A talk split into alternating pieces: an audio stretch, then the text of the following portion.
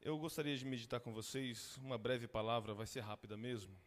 Mateus, Evangelho de Mateus, ou de Jesus, escrita por Mateus, capítulo 1, versículo 18 a 5. Glória a Jesus. Obrigado, querido.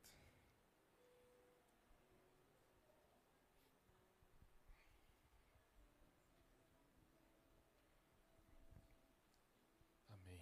18 a 25. Diz assim o texto sagrado: Ora, o nascimento de Jesus Cristo foi assim: que estando Maria, sua mãe, desposada com José, antes de se ajuntarem, achou-se ter concebido do Espírito Santo. Então José, seu marido, sendo justo e não queria infamar, intentou deixá-la secretamente. E pensando ele nisso, eis que em sonho lhe apareceu um anjo do Senhor, dizendo: José, filho de Davi, não temas receber a Maria, tua mulher, porque nela está gerado é do Espírito Santo. E dará à luz um filho, e chamarás o seu nome Jesus, porque ele salvará o seu povo dos seus pecados.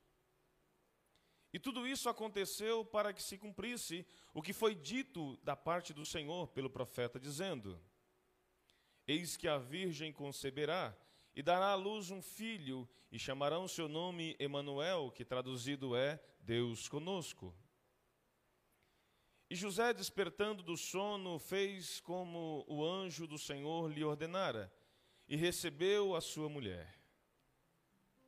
E não a conheceu até que deu à luz seu filho primogênito, e pôs-lhe por nome Jesus. Amém? Deus abençoe. Obrigado, querido. Muito bem, amados, esse texto conhecido por todos nós, pena que lembrado somente em dezembro, né? Sobre o nascimento de Jesus. A importância do nascimento dele, a importância do ministério, o propósito do seu nascimento, a gente só costuma lembrar em dezembro. Jesus que venceu a perseguição em, ainda no ventre de Maria, não tinha lugar para nascer e foi nascer numa estribaria. Mas Deus tinha um plano para isso. Mostrar que através do nascimento dele numa estrebaria, o Filho de Deus, nascendo numa estrebaria, mostraria a humildade que ele viveria, que ele mostraria que deveríamos ter. A humildade de Jesus mostra para nós que nós precisamos muito, mas muito mesmo, irmãos, melhorar no quesito quanto ser humano. Tenho pensado muito a esse respeito. Nós precisamos melhorar muito no quesito como ser humano e relacionar melhor uns com os outros, sem olhar de cima para baixo, sim procurar olhar para o outro como Deus olha para cada um de nós. Mas o nascimento de Jesus ele veio para transformar vidas. O nascimento de Jesus veio para que a palavra do Senhor fosse cumprida. A profecia de Isaías, falando a respeito, lá no capítulo 9, a partir do versículo 6, quando Isaías profetiza o seu nascimento, as suas qualidades, as suas características, e que ele, sim, era o Rei da Glória. Jesus veio para cumprir essa profecia. Havia uma promessa de Deus lá no Éden ainda, quando o primeiro casal, a primeira família foi expulsa do jardim. Mas o jardim que Deus criou é tão lindo, é tão maravilhoso, é tão perfeito, que ele não criou para ficar despovoado. E quando Jesus está lá na cruz para cumprir o propósito do seu nascimento, ele diz para o ladrão da cruz. E aí, irmãos, é, fica algo lindo. Eu ouvi alguém dizendo, achei interessante. Jesus reinaugurou o paraíso com um ladrão arrependido. Deus não fez o paraíso para ficar despovoado. Eu, numa palestra falando para jovens e, e quem pre, eh, pretende se casar, eu, eu dei o exemplo de Deus com Adão e Eva. Deus primeiro plantou o jardim. Ele criou um ambiente onde ia colocar a primeira família. Então Deus criou o ambiente para a família. Aí depois ele colocou o homem, colocou a mulher e deu ordem para que eles se multiplicassem.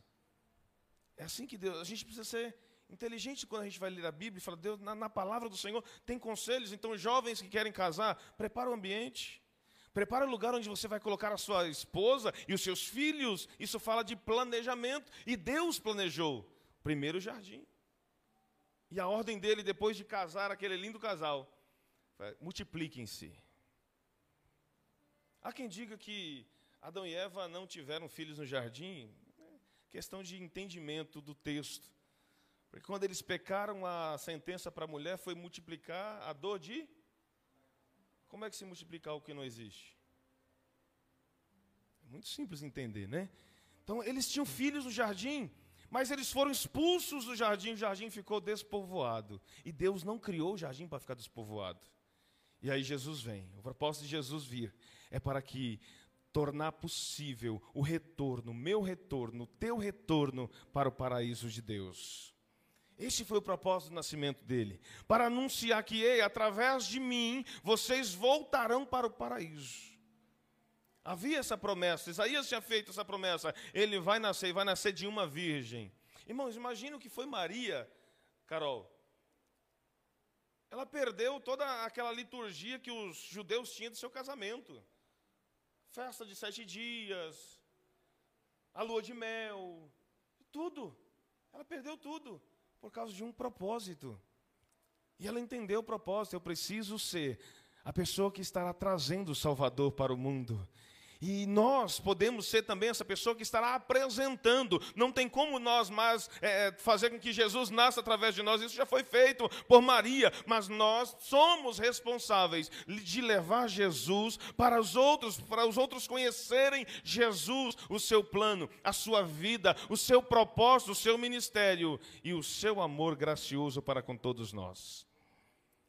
No propósito de Jesus para vir a este mundo era perdoar pecados perdoar pecados. E perdoando o pecado, tendo os nossos pecados perdoados, nós temos acesso novamente ao paraíso de Deus.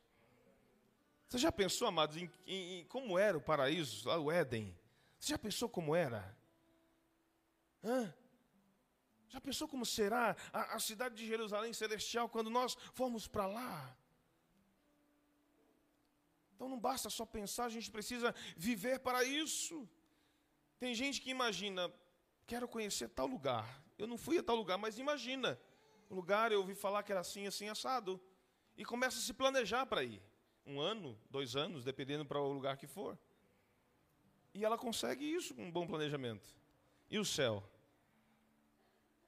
A gente precisa se planejar dia após dia para irmos para o céu. Ou voltarmos para lá, né? Porque de lá a nossa alma, a nossa essência e espírito vieram de lá. Mas o fato é que nessa noite, nós, assim como essas apresentações, nós estamos comemorando, celebrando, lembrando desse ato memorável que foi o nascimento do Salvador. Que essas crianças possam crescer com essa mensagem para que lem possam lembrar todos os dias: Jesus nasceu com um propósito. Primeiro propósito, perdoar os meus pecados. Segundo propósito, trazer cura e restauração familiar. Percebam que o problema inicial do pecado no Éden foi um problema de ordem familiar. Começou com Adão e Eva se desentenderam no sentido de alguém deixou de cumprir aquilo que Deus havia ordenado. Quando alguém quebra uma regra, irmão, se instala um problema, se instala crise. Quando alguém quebra regras, se instala crise. E às vezes a crise, irmãos, muita gente pode se perder nesse caminho. Foi o que aconteceu com eles. Perderam o jardim, perderam o Éden, perderam o paraíso. Mas continuaram trabalhando. Não perderam a salvação. Deus os perdoou, assim como tem perdoado a mim e a você.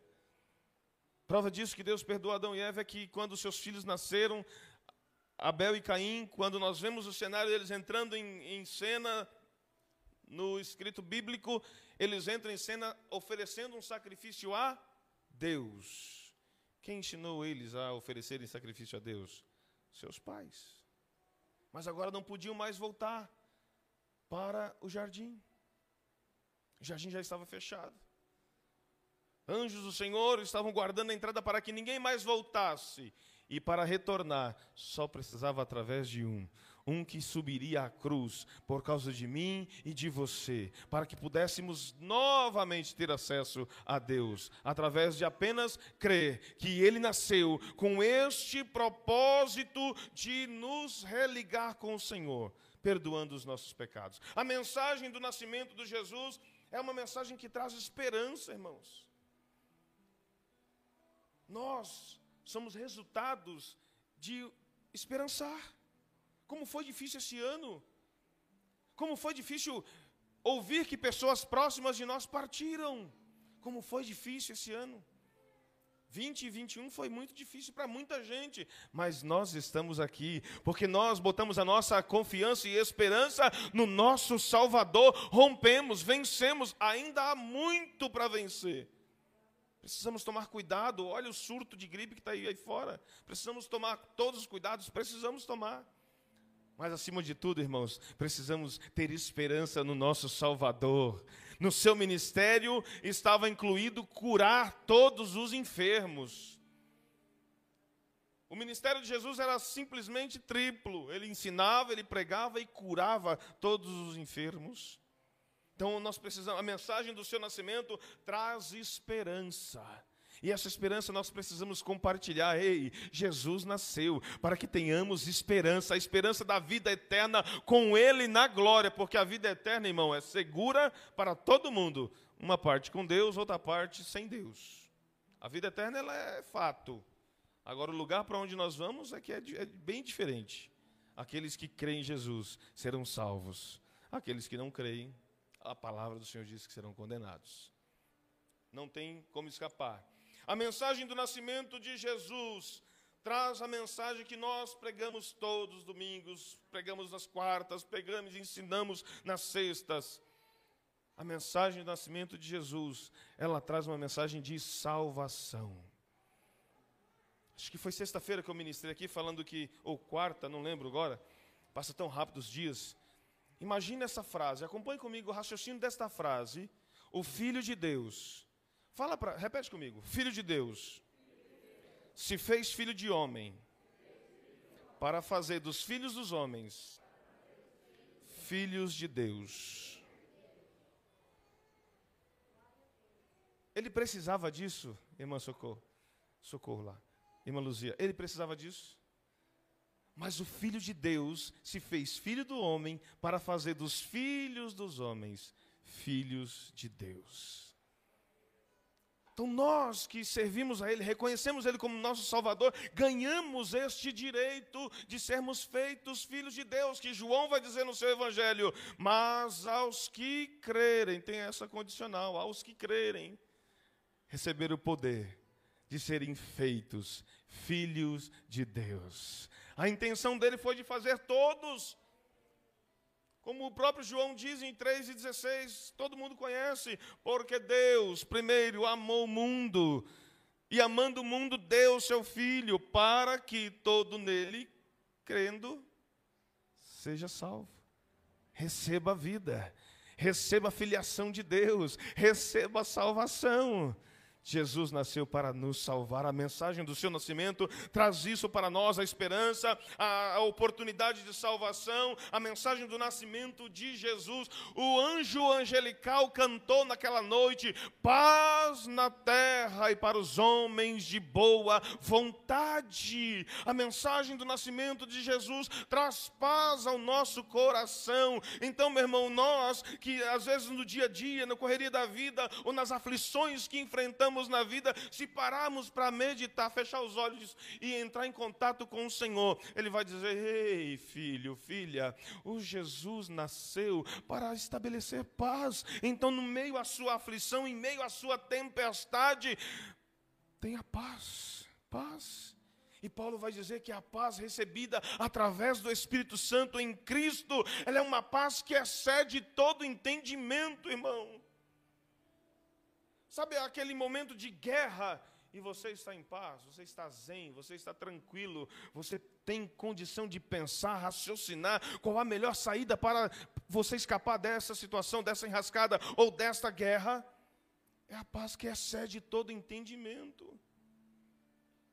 É essa paz que Ele quer que você tenha, para que você seja capaz de usar todos os seus recursos psicológicos, intelectuais, para você reconhecer: Deus pode todas as coisas, porque no Salmo 40 diz que Ele é, que Ele está e que Ele faz. Oh, irmãos, quando nós entendemos que Deus é, Deus é o que? Tudo que nós precisamos que Ele seja.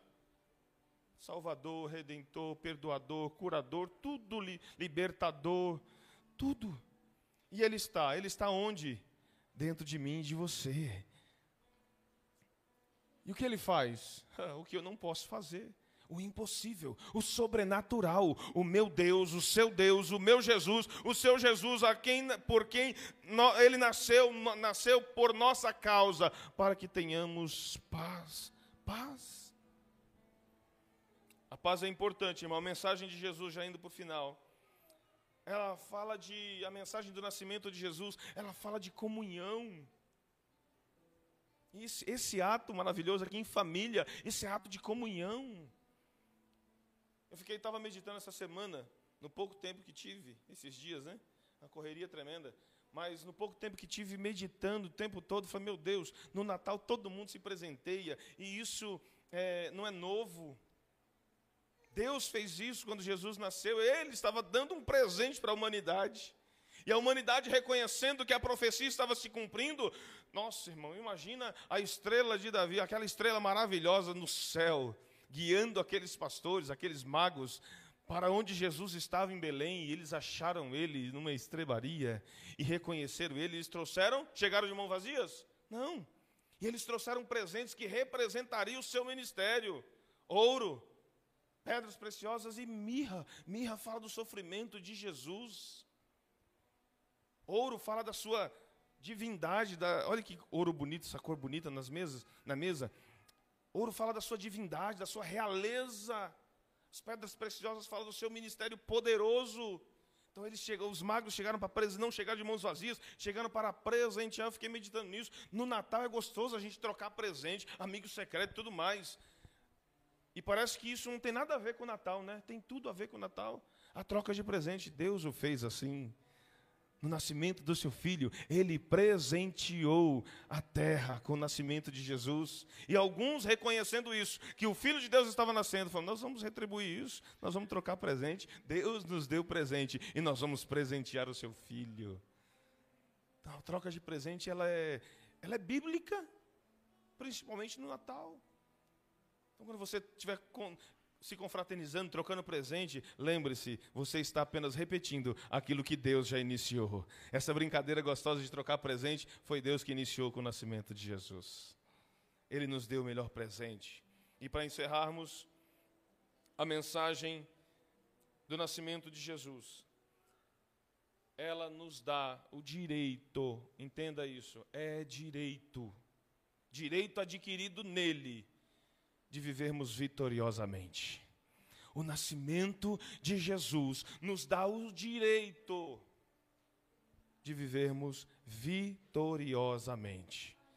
E isso você pode aplicar para todas as áreas da sua vida. Viver vitoriosamente na sua área emocional, viver vitoriosamente na sua área espiritual, viver vitoriosamente na sua área é, profissional, viver vitoriosamente na sua área familiar, em todas as áreas que podemos aplicar. Deus deseja, e a mensagem do nascimento de Jesus é para que possamos ter condição, direito de termos uma vida vitoriosa.